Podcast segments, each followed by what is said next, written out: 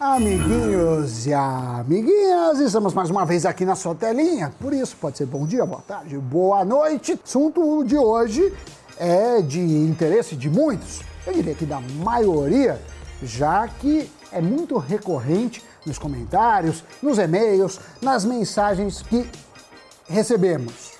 Você tem ideia do que estamos falando?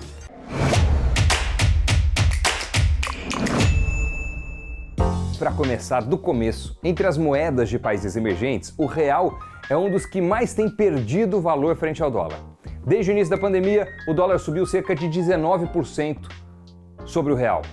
No mesmo período, uma cesta com 19 moedas de outros países subiu perto de 7%. Isso é o que aponta um cálculo feito pela Austin Rating. E mesmo se a gente considerar um período um pouco maior, desde 2018, por exemplo, para pegar um período pré-pandemia, a alta acumulada do dólar sobre o real foi de 41,2%, contra um avanço de 16% sobre a cesta destas mesmas moedas. E com isso fica a pergunta: até onde vai essa diferença contra a moeda americana? E a resposta é uma: é impossível prever. Sendo assim, o mais sensato é se proteger. E uma das formas é investindo em moedas mais fortes do que a nossa. E se vocês pensaram que a gente ia falar sobre como investir em dólar? Não, não, resposta errada. A ideia hoje é a gente ir muito além do dólar. Já pensou em investir em libra, iene, franco suíço e euro? É claro que para se expor a essas moedas, os fundos cambiais são uma forma regulada e de fácil acesso.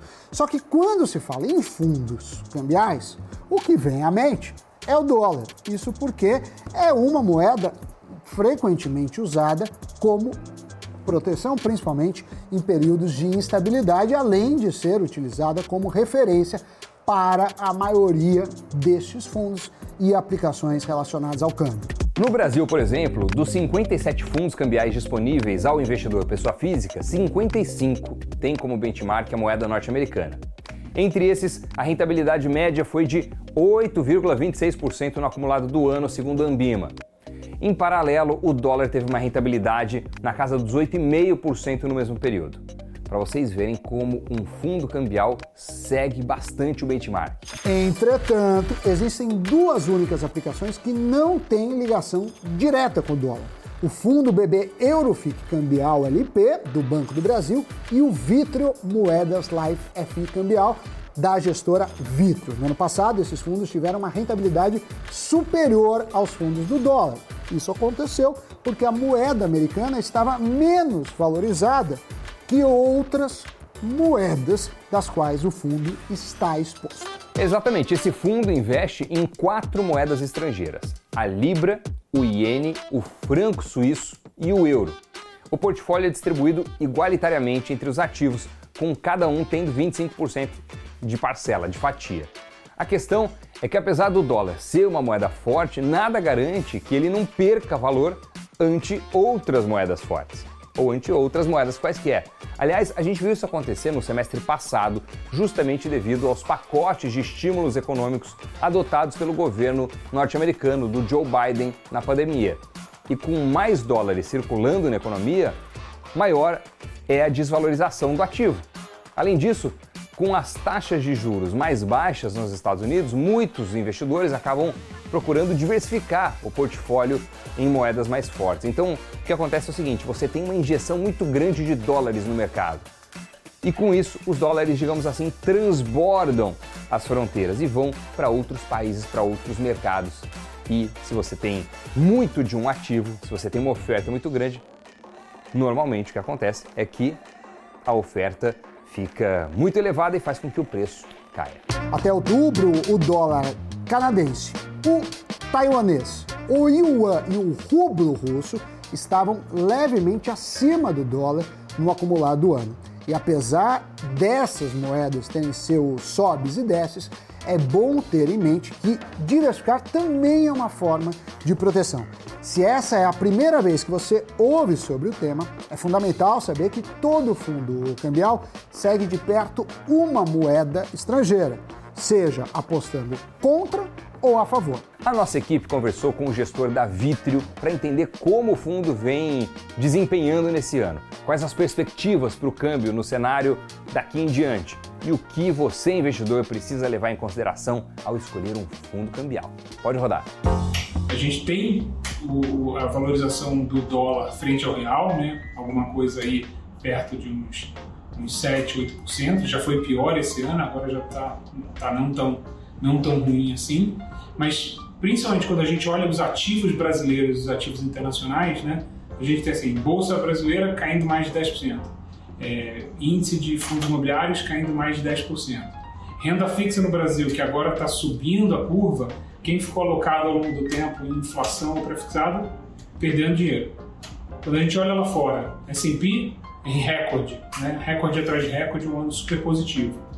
É, fundos imobiliários nos Estados Unidos, positivo. Renda fixa, bem baixinha ali, praticamente é, não, não, não, não sai muito do lugar.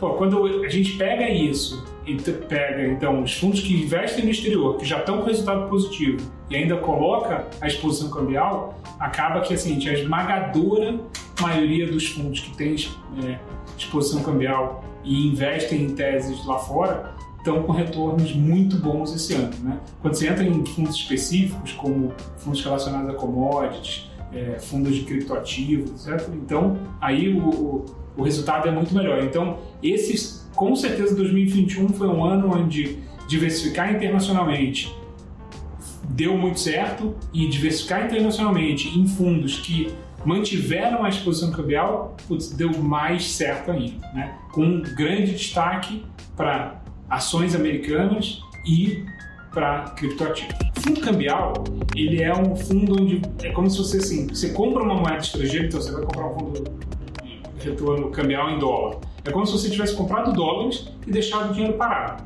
Né? A variação, a rentabilidade que você vai ter é só a rentabilidade da, da valorização ou desvalorização do real em relação ao dólar. Se você comprar um fundo de outras moedas, é, por exemplo, na Vitra a gente tem um fundo que investe em Libra, Ien, franco suíço e euro, mesma coisa. É o real contra essas moedas, mas é como se você tivesse comprado papel e ficar parado. Quando você compra um fundo é, que tem investe em algum, algum tipo de ativo e tem a exposição cambial, é como se você tivesse comprado dólares e comprado é, bolsa americana comprado dólares e comprado renda fixa americana, comprado dólares e comprado criptomoedas, por exemplo. Então você, você tem dois, é como se você tivesse duas, duas camadas de, de, de, retorno possível. Né? É, quando faz sentido você comprar um fundo cambial, olha, eu, e, e não comprar um fundo com exposição cambial, quando você não quer ter nenhum outro risco a não ser é, um, a não ser o risco da moeda. Então, por exemplo, eu tenho uma dívida é, em moeda estrangeira que eu preciso pagar e eu quero. Sabe, eu não quero correr nenhum outro risco com aquilo. Ou eu tenho algum compromisso que eu tenho com alguma moeda, é, em outra moeda, e eu vou fazer aquilo. Aí eu acho que faz sentido. Né? Porque vamos lá, você poderia ter uma situação onde você investiu num fundo de ações é, americano, onde o real se desvalorizou em relação ao dólar, então a exposição cambial foi deu um resultado positivo, mas as ações americanas desvalorizaram. Aí você teria o, o resultado do fundo poderia ser até negativo, mesmo que o dólar tenha se valorizado em relação ao real. Então nesse caso teria sido melhor só comprar um fundo cambial. Mas então assim, quando você não quer correr risco nenhum de mercado a não ser o risco cambial, aí faz sentido você ir só no fundo cambial. Mas via de regra, para um, um, posicionamento de médio e longo prazo, eu acho que é sempre interessante você investir é, em ativos, em, em classes de ativos no exterior com exposição cambial. Eu acho que assim, praticamente nunca faz sentido você investir no exterior num fundo redeado, porque aí você está deixando de, de, de ganhar uma, a exposição cambial, que é parte integrante desse efeito de diversificação. E algo que se vê historicamente, né, não é uma correlação perfeita, mas existe uma certa correlação negativa entre a bolsa e o dólar. Ou seja, quando a bolsa cai, o dólar geralmente sobe e vice-versa. Vale também dizer que em situações em que a nossa economia está fragilizada, o dólar tende a subir E é isso que tem ocorrido, pelo menos nos últimos tempos. Ter investimentos em moedas fortes ameniza essas perdas, já que acabamos de fazer uma espécie de hedge, proteção da carteira. E quando falamos de fundos cambiais, de maneira geral, eles funcionam todos praticamente do mesmo jeito. Eles precisam manter no mínimo 80% dos investimentos em moedas e seu desempenho costuma acompanhar a performance da moeda que seguem como referência, como já falamos na maioria dos casos, o dólar. A questão é que você precisa ficar atento, atenta ao desempenho desses fundos. Porque, embora eles geralmente tenham a rentabilidade atrelada à variação de uma moeda, são cobradas taxas para remunerar a administração, a gestão, e isso é sobre todo o valor investido, não importa se o fundo teve lucros, teve prejuízo. Isso sem contar com a taxa de performance que se cobra quando a remuneração superou as expectativas. Tem também o IOF e o imposto de renda para ser descontado. Daí sim do lucro. O IOF é cobrado apenas se o investimento for resgatado antes de 30 dias da data de aplicação. Já a alíquota de imposto de renda varia entre 22,5% e 15%. Quanto maior o tempo que seu dinheiro permanecer no fundo, menor é o imposto cobrado. A cobrança é feita duas vezes no ano por meio do famoso Come Cotas. Bom, conta pra gente aí se você já investe em fundos cambiais, se você já teve essa experiência, ou então se você investe em outras moedas, se investe em dólar, mas também em, não sei, euro, alguma outra? Conta aí pra gente, porque é, o dólar, claro, é uma moeda forte, uma moeda atrelada à principal economia do planeta, é, teve um desempenho muito superior ao real nesse ano. É interessante ter no portfólio para diversificar risco, para ter um risco que não seja só atrelado à fronteira do Brasil, mas pode ser interessante ter outras moedas também, estar exposto, exposta a outros ativos, não só ao dólar. Beleza? Diversificar, é sempre uma boa estratégia. Agora vamos para o giro de notícias.